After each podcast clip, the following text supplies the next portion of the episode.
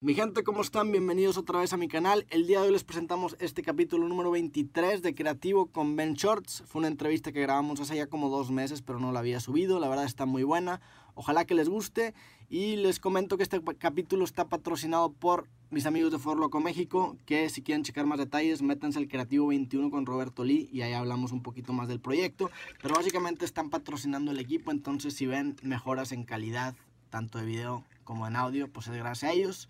Muchas gracias, espero que les guste y que estén bien. Abrazo. Gente, ¿cómo están? Bienvenidos a Creativo, a este episodio 22, 23 de Creativo. Estamos aquí con un invitado que me han pedido un chingo que, que traiga a la mesa. Eh, también es de Monterrey, Nuevo León. Y pues creo que nos habíamos visto una vez. ¿Cómo estás? Ben Shorts Muy bien. para, la gente, la poca gente que no te ha de conocer, güey. Para la racita.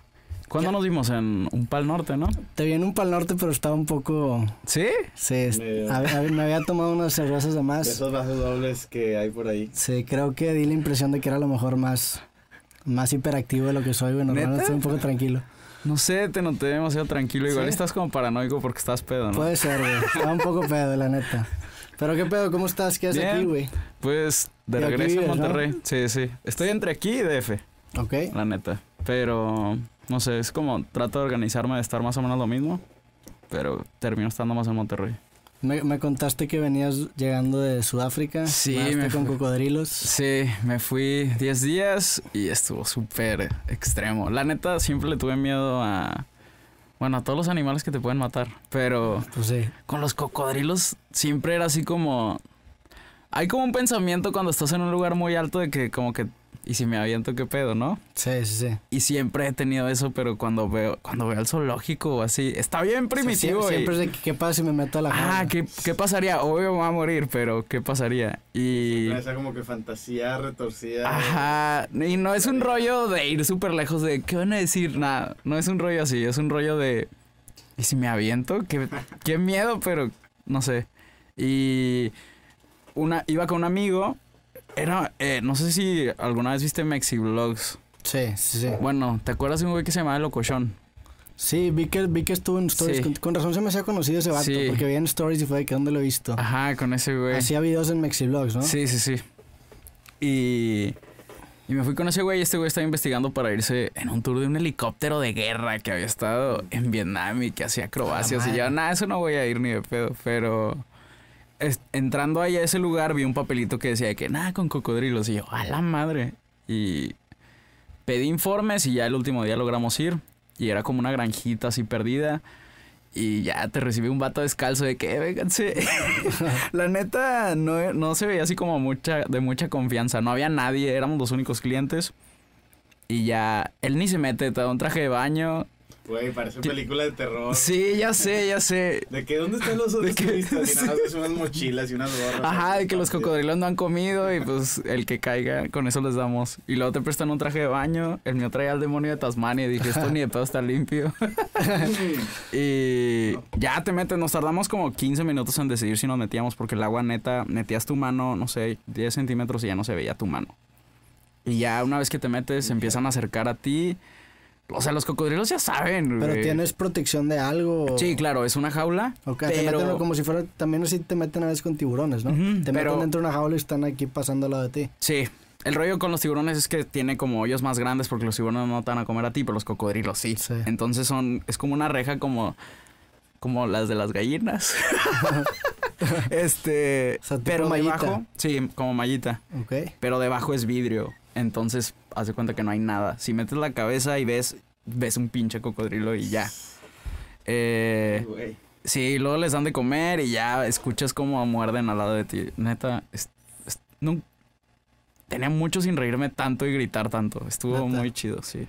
Me gustó bastante. Creo que ¿Cuánto- fue lo que más ¿Cuánto gustó. tiempo estuviste en, en Sudáfrica? 10 días, 10 días. sí. Y ahorita estás agarrando ese estilo de hacer videos en lugar, este... ¿Cómo, cómo, o sea, ¿cuándo, cuándo empezó esto? Porque últimamente has viajado mucho, ¿no? Digo, me acuerdo que desde siempre te fuiste, digo, cuando empezaste, te fuiste a estudiar a España, ¿no? Hace Sí. mucho. Pues sí, hacía como videitos de viajes. Ahí fue cuando me empezó a gustar eso, pero luego me, me daba tanta flojera sacar la cámara y enfocar Sí. y le sacaba la vuelta, neta me daba mucha flojera de que me fueran a saltar o algo así. Y hasta que agarré de que una cámara más chiquita, ya fue como que, ah, puedo hacer esto otra vez, ya me gusta. Porque sí me gustaba viajar, pero no me gustaba hacer videos de viajes. Aparte que en ese tiempo la raza no los veía. O sea, era como que flojera, güey. No, porque de viajes mejor haz que tu mamá 8 o algún pedo así. Eh, pero como que regresó ese rollo, no sé. Está chido. La neta está bastante disfrutable. Oye, y de, en, allá en, en Sudáfrica, ¿qué diferencias o similitudes notaste con México a comparación? Eh, la neta no se parece nada a México. O sea, he ido a lugares que se parecen, a, a lugares como asiáticos que se parecen más, pero no, está súper europeo, no se parece. serio? Sí, la neta. Yo no me imagino. Bueno, lo que más se parecía a México era Cancún. Vas a restaurantes y ves como a los locales bailando y sabes que les vale madre y que no están cantando. ¿Sabes? Como Sí, esa sí. vibra de que ves a los viejitos de que a huevo, estoy en África, güey. Y los vatos de que estás de que, ¿sabes? Estos tacos no son tacos. Sien- Sentí esa vibra en varios lugares, así como que, Medio turístico. ajá, estos vatos creen que están arriesgando su vida viniendo a esta parte de Sudáfrica. Pero están en una Ujú, burbujita. Están en una burbuja muy pasada. ¿Qué parte de África te quedaste? Eh, solo fuimos a Sudáfrica. Ah, en Sudáfrica solamente. Sí. Digo, perdón, ¿qué parte de Sudáfrica te Eh, quedaste? fuimos, llegamos a Johannesburgo. La neta vi video. A veces cuando no sé nada del lugar veo videos de españoles por el mundo. O esos de que a huevo hay un vato ahí que ya habla español y que fue. Y sí vi que Johannesburgo no era como muy turístico. O sea, mucha gente iba como a safaris y así. Entonces de ahí ni siquiera nos salimos del aeropuerto y nos fuimos directo a Cape Town. Y luego fuimos a Elizabethtown, que es un pueblito que no hay nada que hacer. Y ese pueblito se parecía mucho como a Estados Unidos. Mm. Eh, y ahí fuimos como a un safari. Entonces, mm, pues sí, estaba como muy europeo. La neta, se veía la gente súper relajada.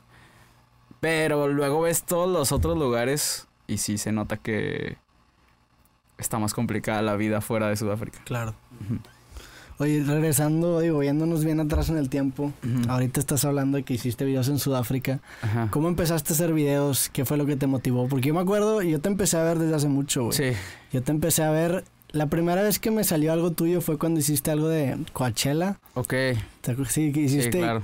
que creo que tenías como 15 mil suscriptores, que a mí se me hacía Sí. que no mames, es un chingo. hiciste un movimiento para irte a Coachella, ¿no? Sí, hace cuenta que ya tenía como dos años o tres haciendo videos, no me acuerdo muy bien. Pero empecé a encontrar los concursitos que hacían las marcas, porque pues antes solo hacían concursos. Sí, dijiste, yo tengo un chingo de Sí. suscriptores de aquí. soy yo". Ayúdenme. ¿Y era, era concurso de likes o qué era? Sí, era, tenías que crear tu página, o sea, no estaba tan Sí. pensado el rollo, porque tú, cada, cada concursante hacía su página. porque si es la página ahí la dejabas, güey. Era una página Ajá. que ya la habías crecido un chingo. Y tú eras dueño de ella, o Sí. sea, la marca no ganaba tanto, creo. Y empecé a juntar likes, me ayudaron así que varios youtubers. Y nos fuimos al DF, me llevé a Sandy Coven, que también es aquí de Monterrey. Sí, sí sé quién es. Y nos fuimos juntos a, al DF y ahí conocí de que a Bully, a Wherever, a Luz Dep. Y luego ya nos fuimos para allá. Y no sé, estábamos engentados, era como de lo primero que, Es lo primero que... Ajá. Te La neta, YouTube. me. No volví a Coachella, pero sí me arrepiento de. Estaba bien puñetas, no conocía, De, no conocía a nadie de los que da, de haber ido a. Coachella sin, sin saber... a- Ajá, era de que, ah, David Guetta, güey. Pero estaba tocando DXX y acá, no sé, bandas chiditas. Y yo de que, no, pues vamos a ver a David Guetta. Sí, no me acuerdo. Y ese, ese pedo de, de- Me acuerdo que con eso empezaste a crecer mucho, ¿no? Curiosamente. Sí, pues hubo como un boom cuando empezaron a ver las primeras colaboraciones y todo eso. Yo creo que a partir de ahí, como un año después, fue como cuando empezó a crecer todo. Pero yo empecé porque estaba en la prepa, en la clase de arte, nos encargaron a hacer videos. Era como el proyecto final y yo empecé a ayudarles así como a todos los equipos del salón y les dije, "Eh, pues ya les ayudé, pues préstenme sus videos para subirlos a YouTube y así.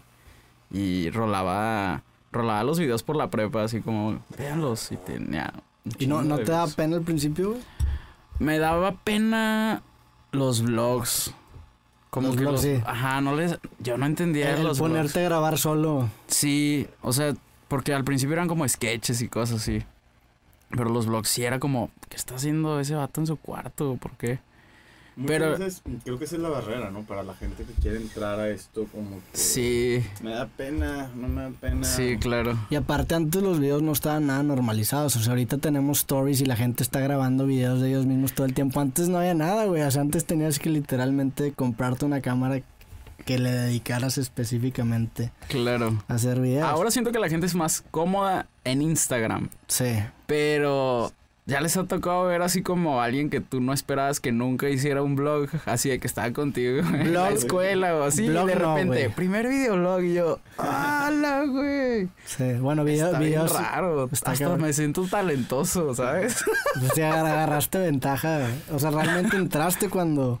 sí, Entraste cuando era más difícil y por eso agarraste más pues recompensa. no difícil, como raro, ¿no? O sea, difícil en, en cuestión de la barrera social, güey. Sí, Porque antes sí se era bien puñetas hacer un video, la neta. claro, sí. Y tú te sentías, güey, o sea, te, te encerrabas en tu cuarto, en tu closet a grabar, güey. Mis papás se salían de la casa, o sea, ya sabían que yo hacía videos y yo les decía que voy a grabar uno. Y se iban de la casa así de que se iban a misa. No, yo- que.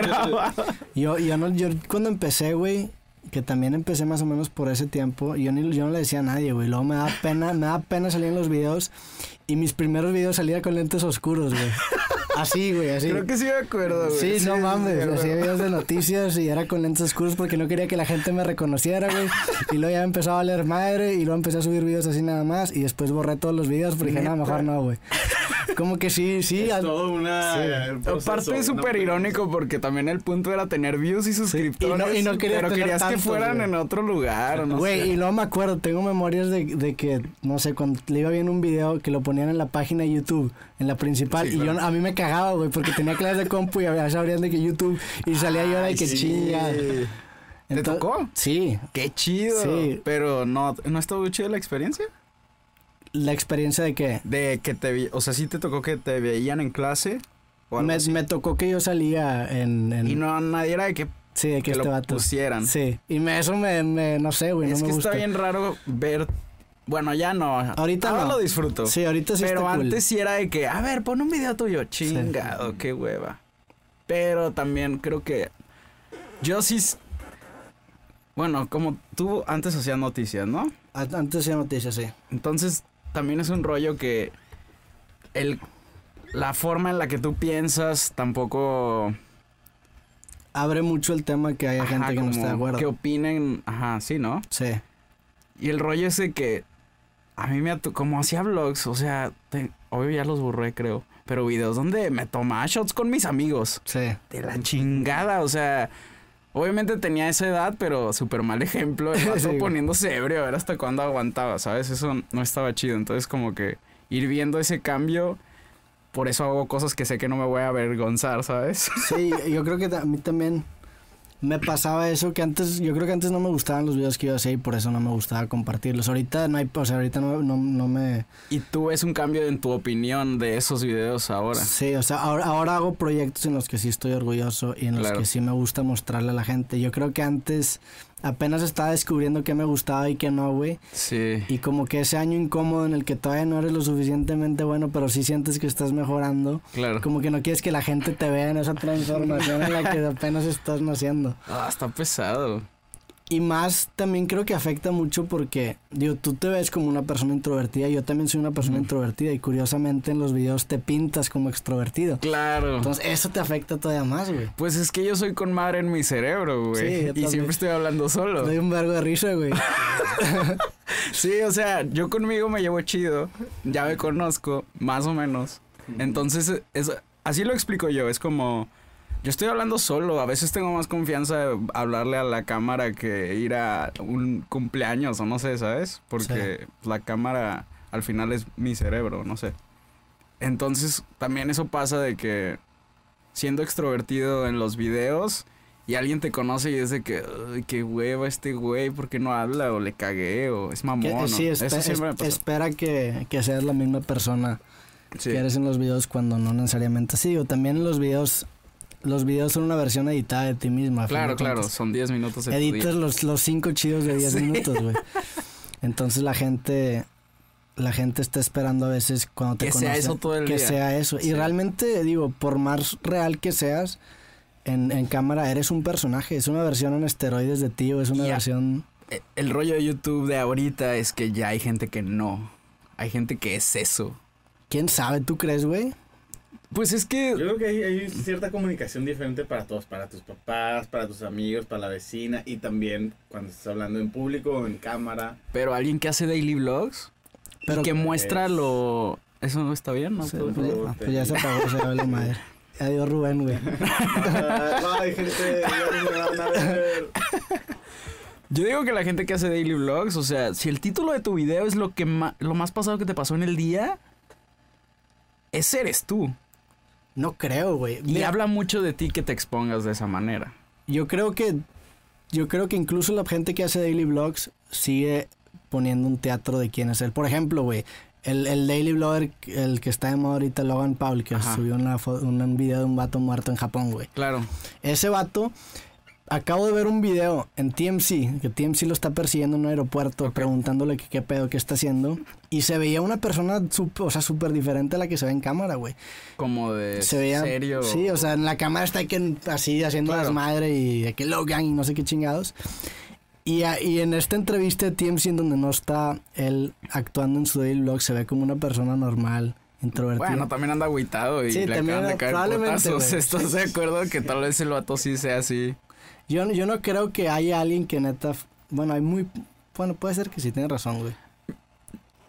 Si te pones, si te pones a pensar que eres lo que haces y las personas esas te enseñan lo que hacen, lo más importante de su día, lo graban, esos son ellos, ¿sacas? Independiente. Y luego hay gente que creo que ya su cerebro muta. Creo que esa es una línea súper peligrosa en YouTube. Así de que su cerebro muta como para ver qué hago de mi vida Para para, que- tener views. Que sea view friendly, Ajá. exactamente. y eso. ¿Qué es lo que hace este vato, güey? Logan Paul. Todos los días de su vida era, ahora qué chingados voy a hacer para... Y eso es sacrificar tu vida. Claro. Eso ya no es. Pero no crees que todos los exitosos lo han hecho, tipo Casey Neistat. Que él también de cierta manera haya modificado su vida para hacer cosas chidas, para tener buen contenido, para tener views. Creo que el tema es estar consciente de eso. O sea, mientras estés consciente y todavía tengas un poquito de control, digo, no sé. Es encontrar, un es encontrar un balance, güey. Sí. Sí. No sé, yo subí un video fumando marihuana con mis papás, güey. ¡Ah, madre! Sacas, o sea, eso está como súper exponiéndote, pero pues al final lo editas y era como... Vamos a ver, vamos a primero a controlarlo cómo va a ser en la vida real y luego Y ya el ves video si y si sale bien, si no, o sea, creo que va más por ahí a entregarte completamente. Oye, ¿y cómo estuvo esta experiencia?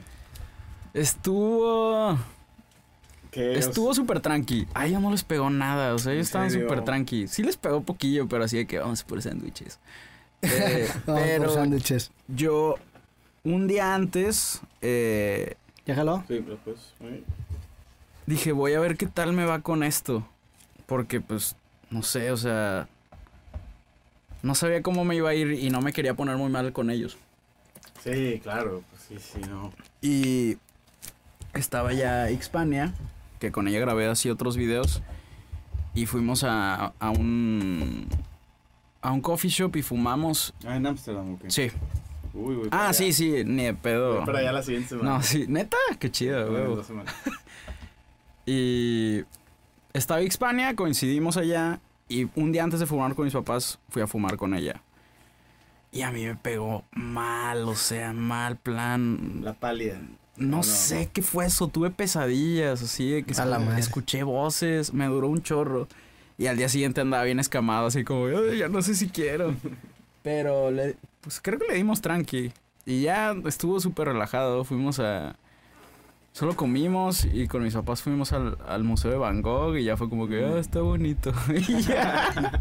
y ya fue todo, estuvo muy Vale, tranquilo. qué, qué experiencia tan loca. ¿Cómo, cómo, ¿Cómo le haces para viajar, güey? ¿Tienes patrocinadores, agarras en, en, en ciudades o cómo le haces? ¿Haces- Sí, bueno, primero con, con Airbnb.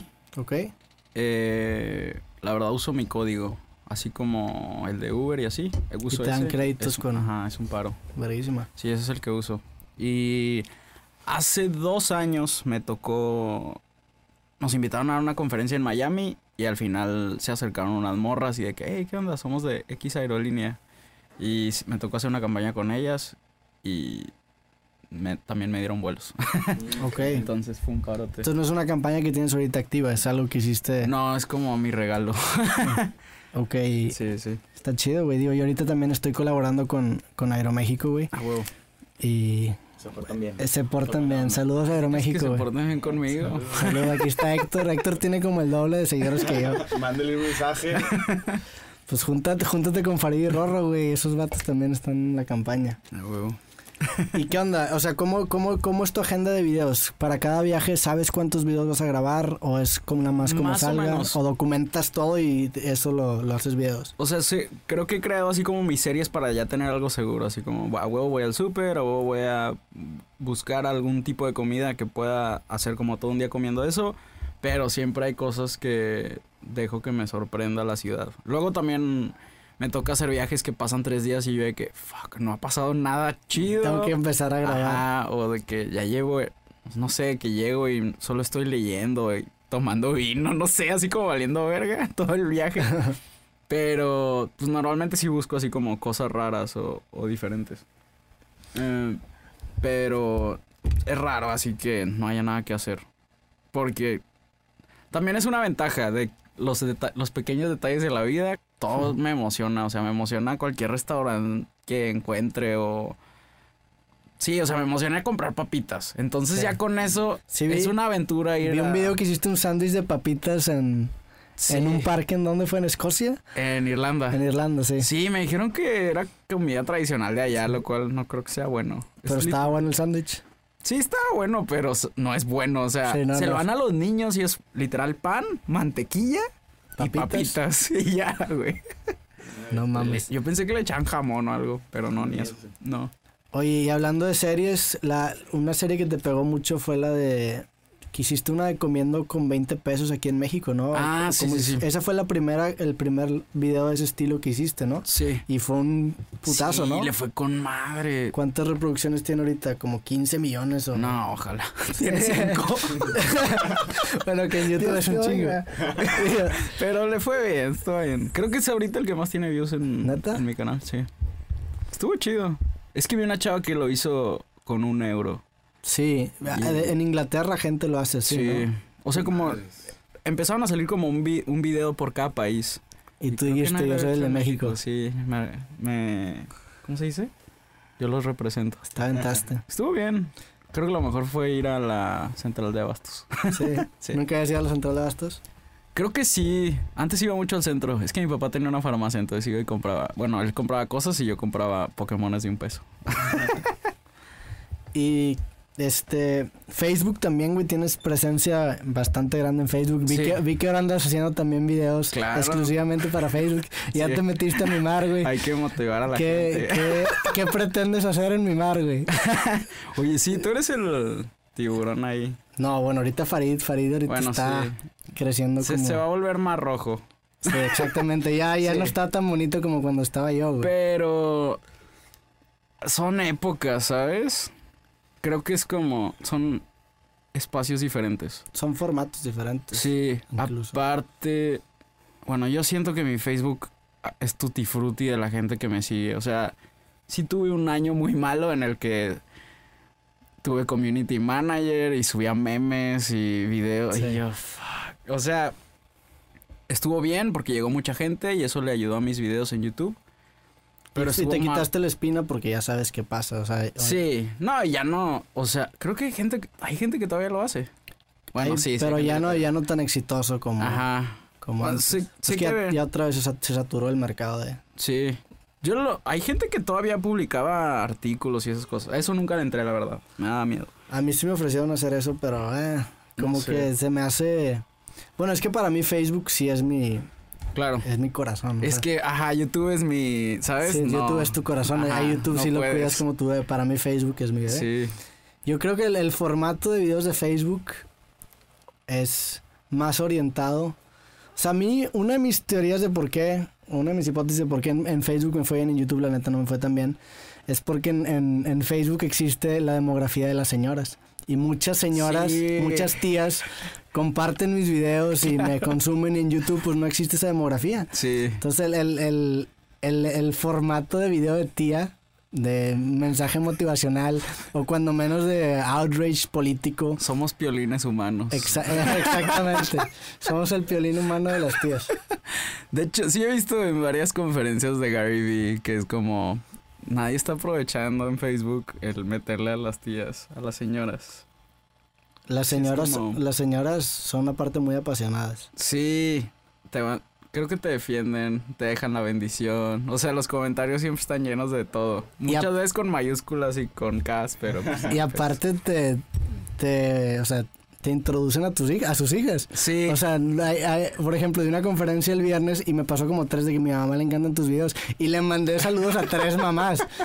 Entonces, Eh. está chido eso porque las mamás no solamente te empujan un chingo, sino que aparte promueven tu contenido con sus hijos.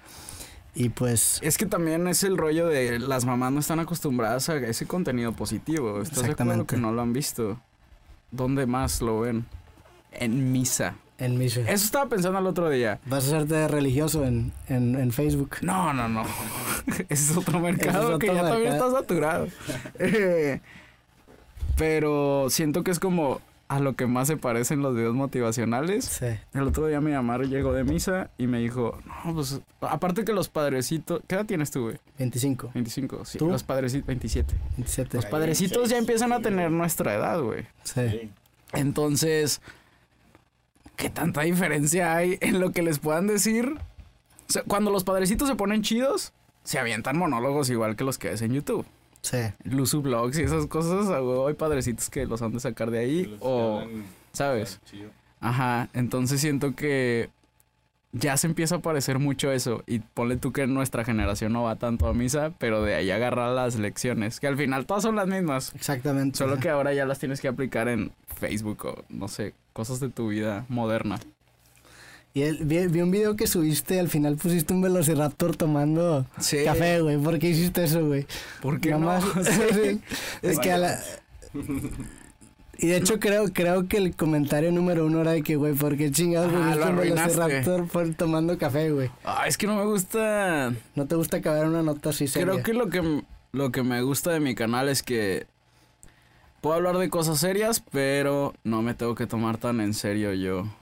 Porque pues al final puede ser un día un video así y otro día un video en el que estoy cantando una canción de Maluma o no sé, ¿sabes? Como Sí. que esa libertad o de ser tonto. Creo que está chido ser tonto. está difícil. Estaba Sí. viendo el otro día un documental y dice Chris Rock de que porque todos los comediantes están, no digo, yo no me considero un comediante, pero me gusta mucho ese mundo. Y y el vato dice como obviamente todos los comediantes están deprimidos porque la gente más feliz es la gente que no piensa. Entonces imagínate que tu trabajo sea pensar todo el día. Claro. Entonces siento que cuando te toca hacer videos para tratar de ayudar a la gente o cuando te llegan correos pidiéndote ayuda o motivación, bla, bla, bla, pues tienes que estar pensando en cómo solucionar. Entonces también es un rollo de... Quiero hacer cosas que no tenga que pensar tanto. Digo, ya ese es un pedo más personal, no tanto de mi contenido, pero tratar de... Pensar mucho. Ajá, por- tener tus ratos de no pensar. Entonces, por eso también está chido el reggaetón. Esa es la ventaja del reggaetón. Sí, es la única, ventaja del reggaetón. La única creo que tiene.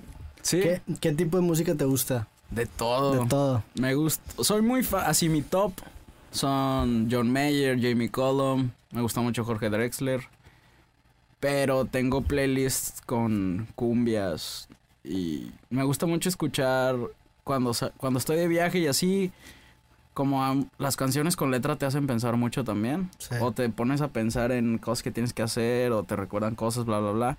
Pero escuchar jazz me gusta. Como que eso te deja en blanco el cerebro. Tu etapa de, tu etapa de músico sacaste un disco y Sí. le pusiste grandes éxitos al disco. Así ¿eh? es. Güey, ¿cómo se te ese si pinche título? Está, es el mejor título que he escuchado de un disco, güey. No, y aparte, es que fue como, a ver, esto puede que nunca vuelva Sí. a pasar, ¿sacas? Entonces la portada soy yo con un saxofón, güey. Eh, y luego ya me dijeron que lo tenía mal agarrado. Digo, Obviamente no le sabía, pero estuvo bien divertido. Yo creo que es una de las cosas que más he disfrutado hacer porque como no tenía nada que probar y ya sabía que un chingo de gente no me iba a tomar en serio, dije, puedo sacar una rola de hip hop, una pop, otra de cumbia, como de todo. Y también el rollo, nunca lo había visto así, pero pues el silencio no es nada y luego un sonidito y luego otro sonidito y luego otro sonidito y se va armando algo, está chido. ¿Cómo lo hiciste? ¿Con quién, quién te ayudó? Eh, haz de cuenta que ya después de, la, de estudiar aquí la prepa, me fui a hacer un año a Estados Unidos de prepa y conocí un batillo que hacía música. eh, apenas iba empezando y pasaron los años y le dije, oye, estoy haciendo música y yo estoy haciendo videos, hay que hacer algo juntos. Íbamos a hacer una canción y terminamos haciendo todo un disco. Mm.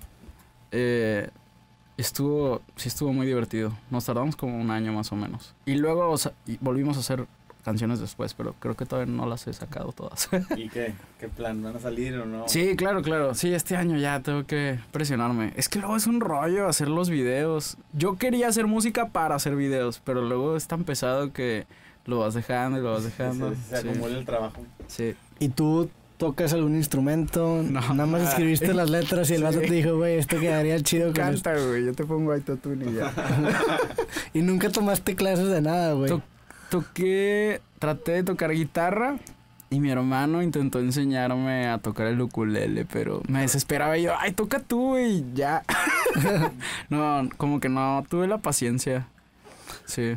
Pues está chido, güey. La neta, qué bueno que experimentes con, con eso y que colabores Sí. con... Pues estaba como muy cómodo llegar con este güey y decirle que, oye, quiero que es- tengo un- le armaba una playlist y yo, ármate una rola que suene como un poquito de esto y suene- esto. O de que no sé qué instrumento es este, güey, pero quiero que ese sonidito del segundo no sé qué esté ahí. Y así el vato lo iba haciendo. Y de hecho, el productor del disco ganó un Grammy No latino como un año después. Órale. Por una canción nuestra. Ah, no es cierto, ojalá. no, pero editó un disco y ganó ese güey. Está, está muy cabrón, sí. Qué cabrón, güey. Pues qué Sí. chingón. Felicidades al productor que Sí, ganó un Grammy. Samash. ¿Te acuerdas cómo se llama? Samash. Sí, sí, ¿cómo voy a acordar? Pues no sé, güey. Le dijiste el productor, güey. Ah, ya. ¿Cómo, ¿Cómo se llama? Samash. Samash. Samash. Saludos. Samash. ¿Y qué onda, güey? Hablando de, digo, ya de temas un poco más técnicos, güey. ¿Cómo, o sea, cómo es tu modelo? ¿Cómo, o sea, de qué vives, güey? ¿Vives de videos? Digo, mucha gente se pregunta eso, que Sí. el programa me preguntan todo el tiempo. ¿Cómo es tu modelo de negocios? Porque cambia completamente, güey, para cada Claro. creador. Pues durante mucho tiempo sí era como los videos, las views, AdSense. todo eso. Ajá, En la AdSense. época dorada de las networks. Sí, pero la verdad es que nunca lo tomé como por sentado, ¿sabes? Como que fluctuaba tanto que no podía confiar en eso. Claro. Luego tuve un rato en el que fue lo de las playeras y como la tienda en línea y así. Tuviste también un blog una vez, ¿no? Tipo BuzzFeed. Sí, yo no escribía nada. Eran como personas que escribían, pero luego me di cuenta que eran bien haters esos vatos. Y yo también intenté empezar algo así, güey. En mi página también te das cuenta que recluté Sí. gente que escribía, pero luego no me empezaron a no gustar lo que escribían, güey. Y tú no puedes decir nada. y aparte porque- estaba mi nombre, Rob. Bueno, tuve también era Ben Shorts, Sí. ¿no? Entonces como que te empieza a dar problema. Sí, está complicado. No sé cuánto duró, yo creo que como un año. Pero luego también era como, pues todas estas cosas, si las pongo en Facebook, las va a ver más gente. También es el rollo de... Sí. De Creo no- que era un rollo del ego. De quiero mi... Bla, bla, bla. Claro. Quiero que viva acá. Y es como, no pasa nada. Al final se trata de a la gente a la que le llegues y... O sea, preferiste poner las cosas en Facebook a subirlas a tu página. Sí. Sí, o sea, no los artículos, sino como ah, el, lo que quería al final comunicar que me hubiera gustado que estuviera en la página, me di cuenta que no importaba porque pues, hay más gente en Facebook. ¿Para qué, Claro. ¿Para qué batallar con eso? Pero sí, estuvo un rato. Se sentía chido, me sentía como muy pro.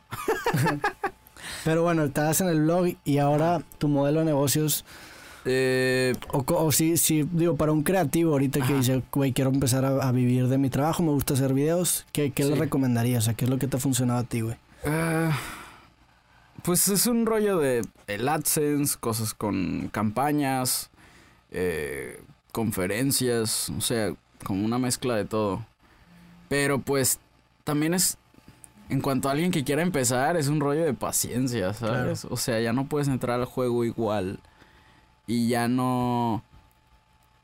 Creo que se nota, también hay gente que tiene muchísimas views, pero no tienes una marca bien formada con la cual o un- otra marca pueda hacer clic, ¿sabes? Como tienes que tener una historia o tienes que tener X. A mí me ha pasado que hace un, hice un video hace cinco años y por ese se acerca un cliente, ¿sabes? Entonces, y en ese momento en el que lo hice dije, "Pf, no valió la pena o no tiene views o no le gustó a la gente, bla, bla, bla. Pero nunca sabes en qué momento va a hacer clic. Entonces, al final también es como paciencia. Es aventar semillas y a ver Sí, cuándo y sobre todo, y ahora con lo que acaba de pasar de YouTube, de que tienes que esperar un año para poder tener AdSense, ¿no? Sí, y ahora si no, si no tienes una cierta cantidad de visitas al mes te quitan el AdSense. Sí, Se está poniendo perros. está bien. ¿Tú Creo que, está bien? porque eh, ya no va a haber gente que lo haga solo por el dinero. Sí. Que eso suena como el artista, ¿sabes? Que, la- no puede ser tan romántico.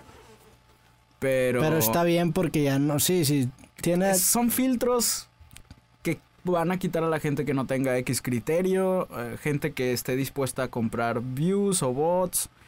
Creo que son filtros que van a ayudar a, a limpiar cosas. Tal vez nos vamos a perder de cosas buenas por culpa de eso, pero creo que también nos vamos a ahorrar muchas cosas malas. Y también siento que la gente que no hace las cosas bien afecta a toda la industria. Sí, Eh. porque antes, como patrocinador o como empresa que le metía dinero ahí, pues, ¿qué tal si se le diluía poniendo su comercial en videos o en cuentas que Claro, madre? videos que tienen, pues X las views, porque al final los está viendo alguien, pero sí, gente que no, que tenía solo un video que ahí se iba a quedar, pues no, no funciona tanto, no sé. Además, me imagino yo que no genera tanta información un video en cuanto a los tags para que aparezcan anuncios, no sé, me imagino yo. Oye, ¿y, y qué más, güey? ¿Qué, qué, como que qué filtros pondrías tú para, para entrar a campañas? Eh, entra- entras a, a- ¿Qué filtro le pones tú a las marcas con las que colaboras? ¿O qué, qué, cómo, cómo se pueden acercar las marcas a ti, güey? ¿Tienes que tú hacer un video, tienes que tú meter input creativo? ¿O te puede llegar una marca y proponerte Mm. algo? O sea, ¿cómo es eso, ese proceso? Sí, no, sí me gusta, o sea, no me gusta cuando llega todo ya masticado. ¿Te gusta proponer tú una idea y Sí, sí, sí.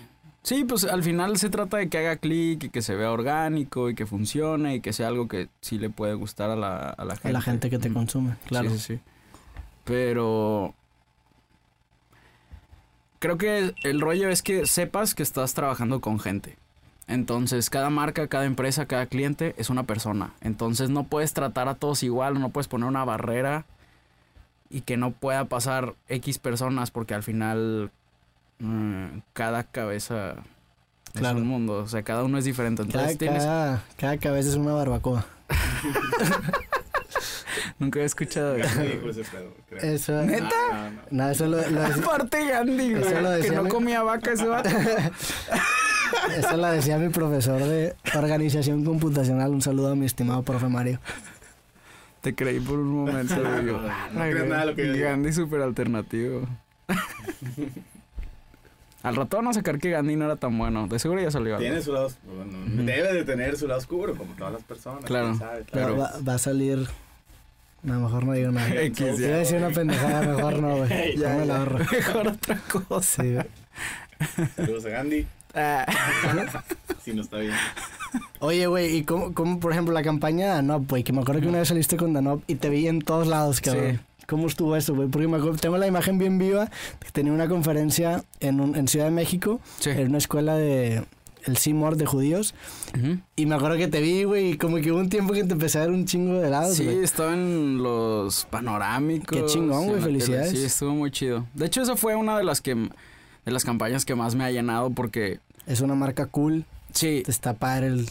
Y las personas que estaban en la campaña fue como, oye, queremos a alguien que tenga X el perfil, que es súper difícil que alguien vea cómo piensas o la imagen que quieres dar, porque al final si eres youtuber, si tú dices que eres emprendedor, va a haber gente que te va a decir, "Ah, por favor, ¿sabes? Como Claro. son muy, son casi cosas entre líneas, como a, quién admiras y qué quieres dar a entender y también... Bueno, no sé, a mí me pasa que si subo videos hablando de One Direction, ¿sabes? Si, se puede perder mucho el mensaje entre las pendejadas, ¿sabes? Claro. Pero en ese sí fue uno en el que alguien vio el video correcto y el mensaje correcto y la idea y también que la gente... También fue por el lado de, de Danop, que estuvo muy chido, pero también por el lado de mis seguidores, que literal fueron mil personas que subieron video con una idea cada una para participar. Entonces, estuvo muy chido. Y también fue el rollo de mi lado introvertido se vio bien puteado porque e- era con Daniel Sosa y este vato eso sí de Es- que es un chiste, comediante, chiste, ¿no? chiste. Sí, sí, sí. Sí. Ese vato era de que chiste tras chiste y yo de que, ya dije algo. Ah, A mí me pasó eso en... Presenté los Elliot Awards Ah, sí. y era... que- era estuve con Luisito Rey, que también es súper extrovertido, Sí. y yo, güey, de- y Adela Micha y... y Pero vi- tú ya sabías qué ibas a decir. Sí, pero no fue a los ensayos porque estaba en... O sea, fue... Llegué, haz de cuenta, un día antes y presenté los Elliot Awards, la neta la gente se portó súper chido. Ok. Pero ahí sí sentí que mi lado introvertido se lo putearon. Como que y aparte, no, es que Y te, te, lo, te lo tenías que aprender No. y aparte intercalar diálogo con ellos. era intercalar diálogo con ellos, había un teleprompter, eh, el diálogo sí lo modifiqué yo, o sea, te mandaban una propuesta de Sí. diálogo y yo le metí mano, Ok. eh, pero pues es algo que nunca había hecho y aparte presen- nos presentamos en el, en el Teatro Diana, creo que se llama, el Ah, de la Ciudad de México, que es como un pabellón, se me parece mucho el pabellón aquí en Monterrey. Ok.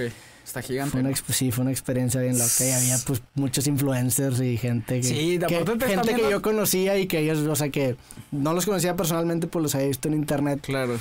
Fue una experiencia bien bizarra, la neta. Y aparte el día que llegamos venía llegando de Sayulita, o sea, Sayulita estaba todo tranquilo, el relajado. short. Sí, claro. Fue una experiencia bien loca, güey. Aparte te están viendo de que pura gente extrovertida. Exactamente, güey. Sí, claro. estuvo muy... Fue una experiencia loca. Qué loco. Pero está padre salirse de tu, de tu zona de confort. Pero ya te había tocado antes. A mí me, sí me ha tocado decir que no a cosas. Ah, es claro, sí he dicho... O sea, de que sé que no puedo con la presión.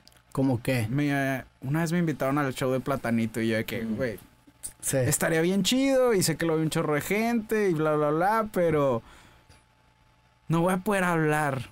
Yo- o sea, es demasiado. Está cabrón. Yo nunca he dicho nada, yo nunca he dicho no a nada por algo, o sea, por presión, Ajá. pero sí hay cosas que dije, puta, a lo mejor en Como por retrospectiva. presión. O sea, por eso, de, Ok, ok. de que es demasiado. Ok. Pero sí hay cosas que... Sí, pues te armaste los L, te vas viniendo de Sayulita. No, pero por ejemplo, sa- sacamos, sacamos el- lo de Tigres, lo de grita Tigres en lugar de puto en el estadio Sí. universitario. Chingón, jaló con madre. Era, yo soy rayado, dije, no hay pedo. No pasa nada. Después nos contacta el América, güey. Ahora sacarlo en el Estadio Azteca. Yo teniendo un video que se llama Odio al América con 10 millones de visitas, güey. Yo ya sabía que si sacaba ese pedo me iban a mentar la madre Sí, era seguro. totalmente. Claro, y, y claro. dije, pues lo voy a hacer, Fuck it. fuck it, a ver qué pasa. Y Ok. dicho y hecho, lo sacamos.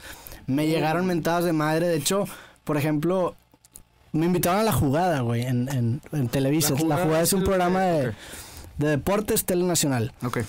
Del- de los, bueno, antes era de los más grandes a nivel nacional, no sé Ok. ahorita. Y la primera imagen que tengo yo de llegar a la jugada es llegar y ver a Kikín Fonseca y Osvaldo Sánchez.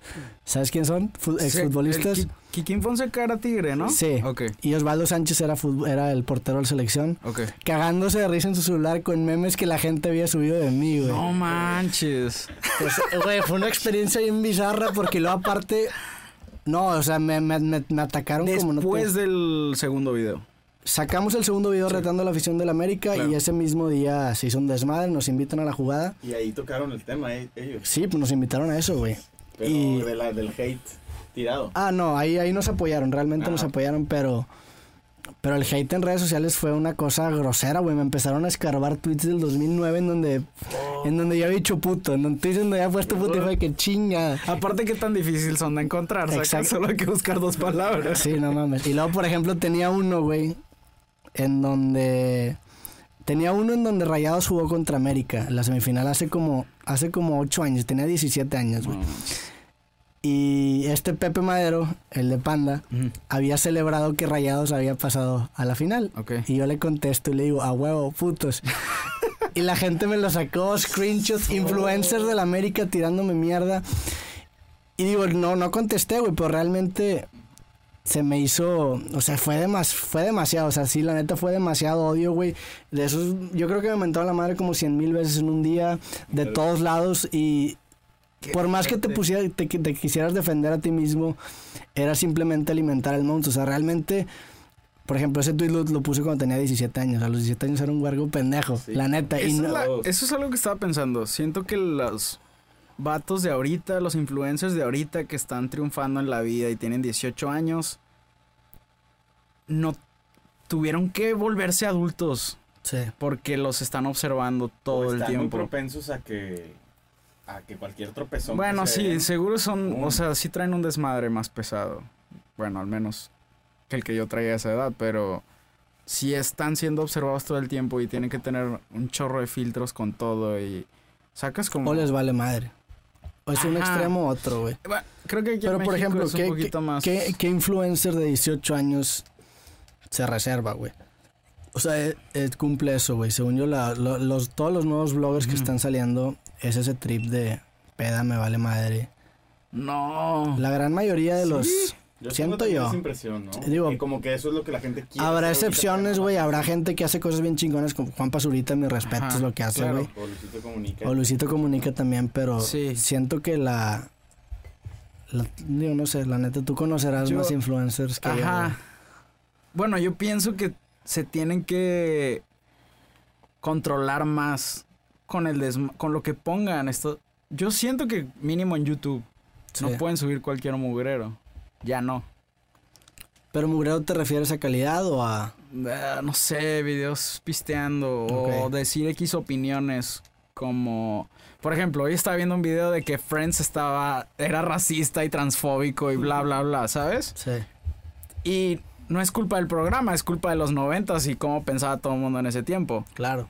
Entonces, siento que nosotros a los 17, 18 estábamos en los noventas de YouTube. Era otro contexto en donde a lo mejor... y no había no había forma de educarte de si eras transfóbico o no. Sacas en Claro. los noventas y ahorita pues ya hay como opiniones y demasiados lugares donde te Sí, de puedes hecho, la, educar. la norma la norma del principio de los 2000 era ser homofóbico y transfóbico y ahorita es algo que se le dio la vuelta no completamente. alguien de estos influencers no puede ser así. Incluso te vas a la literatura, o sea, la- realmente la literatura de Estados Unidos y te vas a, a los a los grandes de la literatura de Estados Unidos son las personas más racistas Sí. que hay, o sea, Sí, Sí. está. y no los puedes y no los puedes culpar porque nacieron en ese contexto, o sea, obviamente lo que están haciendo son mal, o sea, está Es mal, como el caso actual. pero no son malas personas, o sea, no, Pero, eh, no- o sea, ellos están acostumbrados a eso. exactamente. Su cultura, sí, siempre ha sido. Sí, es como digo tus abuelos o tus tíos grandes que son homofóbicos. pues, Pero si estás parado en un ¿sabes? Ellos no tienen un programa en YouTube. claro, ellos no tienen una plataforma que Ajá, si exponencie se está viendo mucha gente, ¿Tú crees que es una que responsabilidad de la gente que tiene, que su voz se escucha más?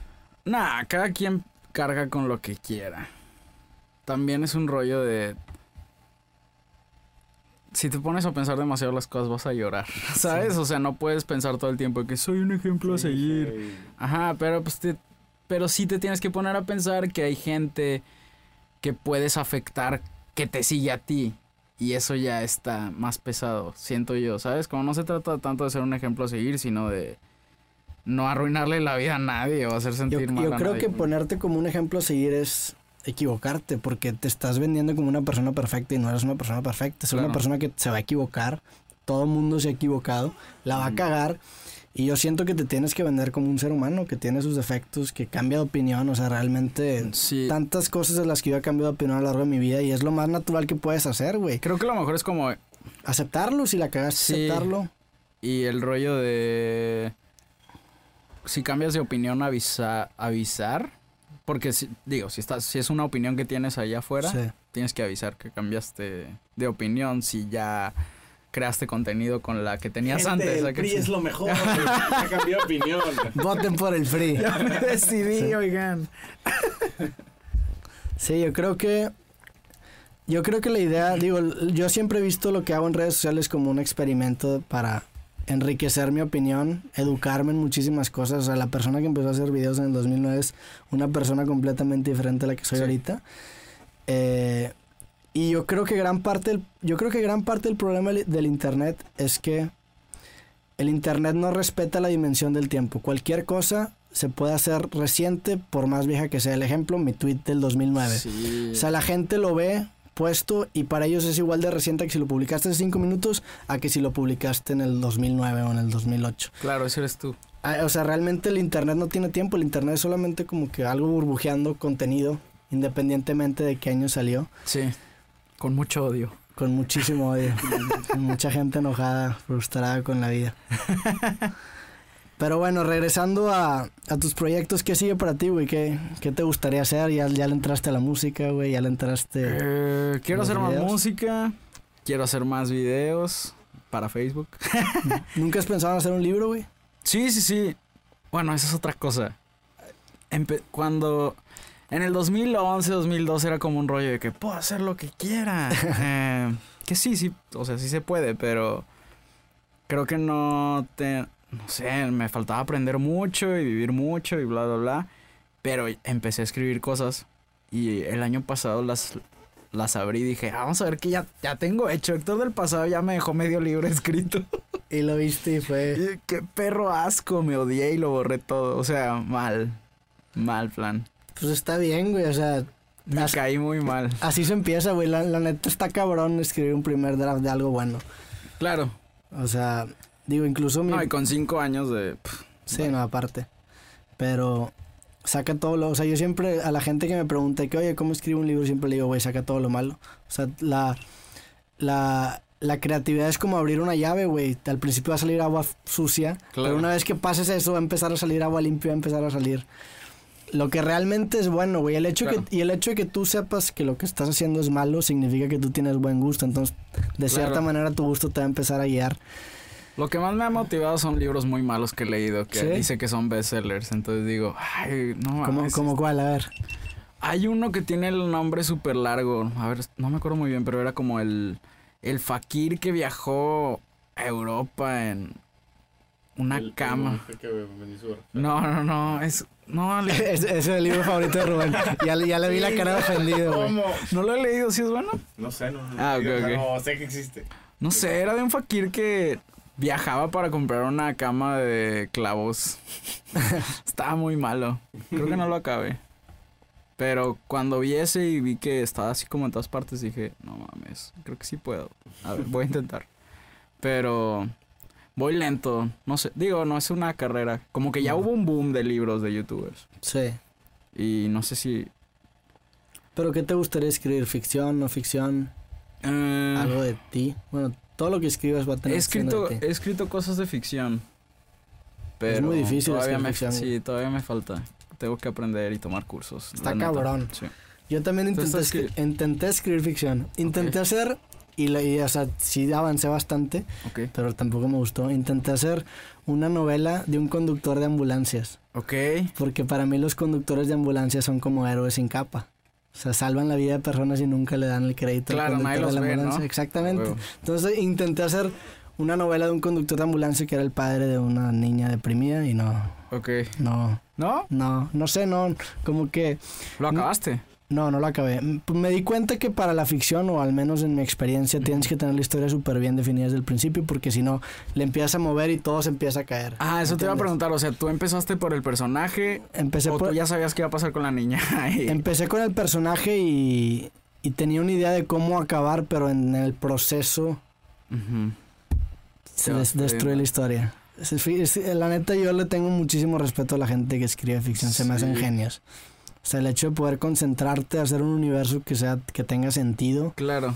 y aparte que sea entretenido, güey. Siento que hay un- como una generación de escritores de ficción que agarraron como la la listita, ¿sabes? Como el preset Okay. del libro, así de que, órale, Harry el- Hero's Journey, el. Hero's Journey. Posible. Sí. Pues El, el- el viaje del héroe, pues sí. Bueno, Digo, pero desde no los mames, griegos. eso sí. Desde los griegos. No, eso ya tiene más rato, ¿no? Pero como yo lo veo más por el tema de la escuela, o sea, literal Harry Potter en todos los formatos, Sí. ¿sabes? Como siento que por ahí hay un buen pero Sí, yo, yo sentí que Twilight tuvo muchas como que Sí. copias. Sí, ah, de Twilight no manches, hay ¿qué hay? Zombies. Hay eh hay uno hay uno de bueno, la, la de Guillermo del Toro ya no cuenta, ¿va? La De enamorarte de un monstruo. Ese ya no, ese ya es otra cosa, ¿no? Pues, pues es que al final de cuentas es, es algo clásico, El amor imposible, Romeo y Julieta, y la nueva película del todas las y, historias ya están contadas. Pues sí, eso es lo Sí. que dicen. No hay nada que nuevo bajo el sol. Sí, de hecho la creatividad no es crear, es transformar. Pero ¿qué fue lo último que vieron que dijiste? A la madre, nunca he visto algo así. Madre. O sea, una- de que esto, bueno, esto de verdad se siente como muy nuevo. Como algo nuevo. Ajá. Madres, qué buena pregunta. Digo, es que también buscas, normalmente buscas contenido, buscas música, buscas películas que se parezca a algo Sí, que a ti te haya gustado antes claro. y de ahí le agarras el gusto. No. Sí, la neta, sí, algo original que haya sobresalido por eso. Birdman, mm, Sí, tal vez. No se me ocurre otra. a mí algo que se me hizo súper original y soy fan de las tres o dos son las películas de Lego. Las películas de Lego, ah, de Sí, Lego. De Lego. Se me han hecho así como... Es, no. es la de la, la, la que sacó una canción con Tegan and Sarah. La Sí, Everything, Everything is Awesome. Awesome, sí. Aparte, aparte eso fue... Yo escuchaba Tegan and Sarah cuando era A como me embolaba Tegan and Sarah. Güey, una vez hice una campaña para, ¿Neta? para entrevistar a Tegan and Sarah ¿Y luego? y no me jaló, güey. Ah, qué güey. Güey, pero hice un super jalezón. Subí una foto. Fue cuando estaba empezando en, en, en, en Facebook, no, en YouTube. Ok. Tenía, pues digo, sí, te, sí me seguía gente, güey. Sí, sí. Subí una foto y le dije a la gente que me retuiteara. Hice un video para que la gente me retuiteara. Y sí conseguí como 2000 retweets en su momento, que era un chingo. Claro. Y me batearon gente, güey. Pero hubo respuesta. No, Ah, o sea, nada. pero de huevo, o sea, de huevo sí lo vieron, güey. Sacas que luego hay veces que piensas que va a pasar algo y luego es de que Sí. ni usan Twitter ellas. No, yo creo que no, sí, porque tuiteaban, güey. Ah, tuiteaban en. Claro que su, claro que account manager, a lo mejor ellas no, güey, pero claro que se enteraron. Cuando pasó eso te agüitaste así de que "Ay, ya no soy tan fan. Sí me agüité. De, yo no. Antes era muy fanático de las cosas, ahorita ya no soy tan fanático de. O sea, sí. Neta. O sea, antes era. Viva con por ejemplo. Pero hubo una razón. No. O como como que la empezó. no No, empezó a humanizar a mis ídolos cada vez más. Ok. Yo creo que. Y eso me ha pasado en, en- en- Digo, creativo me ha ayudado mucho a eso, güey. Realmente a personas que yo admiro, que sigo, güey. Claro. Como tú, güey, que te viste un chingo de tiempo, como que las empiezas a humanizar y dices, Claro. que vato, este güey es como yo.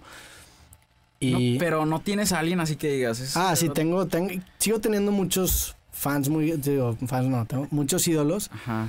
especialmente musicales, pero claro que. Bueno, ¿sabes qué a mí me pasó eso? Antes mi ídolo así incondicional era Kanye West. ¿Neta? Y luego fue demasiado cagazón. Y luego ya verlo así en, el- en la parte de atrás caminando con cereal en las Kardashians. Y era como, ah, pobre vato, no mames. A mí Louis C.K. la neta es uno de mis... Digo, tengo un póster aquí, güey. Yo sé que ahorita no es buen momento para ser fan de Louis C.K.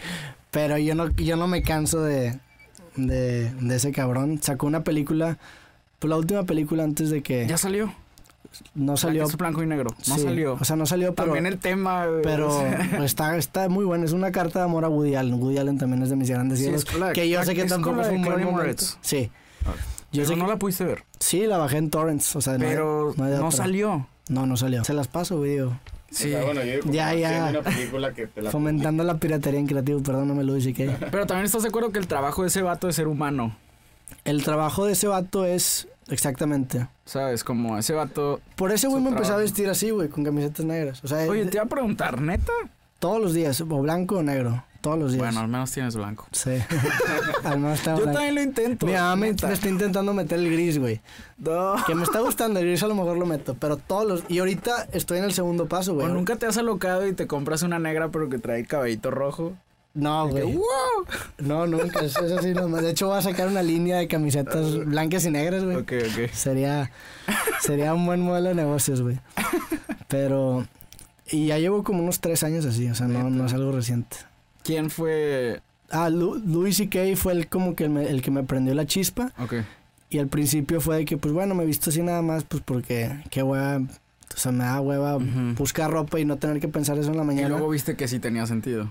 Y luego, y luego empecé a agarrarle como que otro sentido, como que empecé a, a- a interpretar la ropa como que, ok, es mi uniforme, güey. O sea, como los, los científicos tienen su bate de laboratorio y yo cuando me pongo la camiseta es de que, güey, Oh, voy a escribir, voy a so- grabar un video. ¡Qué fuerte! Entonces es mi uniforme, güey. O sea, me pongo mi camiseta negra es de que, madres, I wanna be fucking creative, ¿sacas? ok. Es mi libro, o sea, es, como que una manera en la que También mi- es como encontrar tu personalidad, ¿no? Exactamente, en la que mi sí. cuerpo, en la que mi cuerpo dice que, güey, vamos a trabajar. Y, y luego empecé a ver cosas de minimalismo y empecé como que con ganas de simplificar toda mi vida y ahorita estoy en el paso de cortarme el pelo yo solo, güey. Si la cago me rapo, güey. Eso está medio hippie ya, ¿no? Mm, pero es que mm, es, es por lo mismo, güey, de no tener que Depender. preocuparme por mi pelo, güey. O sea, que me gusta simplificar mi vida. Ok. Que creo que tiene mucho que ver con que soy programador, güey, que te, Ok, ok. que te dan como que esa idea de que todo sea eficiente. Wow. Es que lo he intentado. Tengo un chingo de playeras negras. Aparte que me hacen ver más delgado. Pero soy adicto a comprar ropa. O sea, neta, No, es a mí como. caga comprar ropa, güey. No mames. Y luego veo así de que toda mi ropa y digo, no sé qué ponerme. Pero no sé, me encanta, me encanta comprar ropa. No sé, está muy mal. Me gustan mucho las playeras de fútbol y no me gusta el fútbol. ¿No te gusta el fútbol? No. ¿Nunca jugaste fútbol? No, bueno, me obligaban en la primaria y ahí le agarré odio, yo creo. A, a jugar fútbol. Sí. ¿Y de qué jugabas? De lo que cayera. De portero. El que menos tuviera que hacer. Una vez me pusieron de portero y se equivocaron.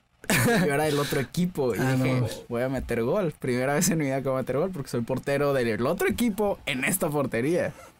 Y ni así pude. No mames. Súper triste. Pues bueno, güey, se me hace que ya lo vamos a cerrar. Muy Que bien. Rubén ya me está regañando porque nos pasamos de la hora. este, pues Héctor, muchísimas gracias por Gracias venir, güey. Este, tienes aquí tu casa, güey, cuando quieras. Ojalá que se pueda armar otra Muchas vez. gracias. Sí, sí, sí. Qué bueno que se armó por fin, güey. Ya sé, Eh, me ya- sordé como un año. No, ya- pero no estabas haciendo. No, no, no. Ok. Un año, un año no, no te preocupes. Sí, desde el Pal Norte. En el Pal Norte, sí, eso, eso fue hace dos años. El, el año A pasado de- descansó creativo. Ok. Entonces. Bueno, no fue tanto. Sí, no, no fue tanto. Pero pues gracias por venir, güey. No, pues gracias por invitarme. y a la gente, divertido. gracias por, por vernos. Eh, Héctor de la Hoya, Ben Shorts. Rubén. Este, ¿y qué más, güey? ¿Te quieres despedir con algo? ¿Le Pues, quieres decir algo a la gente? Los amo a todos. Pórtense bien. No hagan desmadre. Pues ahí están las Ojalá. palabras, las palabras de Rubén. Nos vemos en el siguiente capítulo.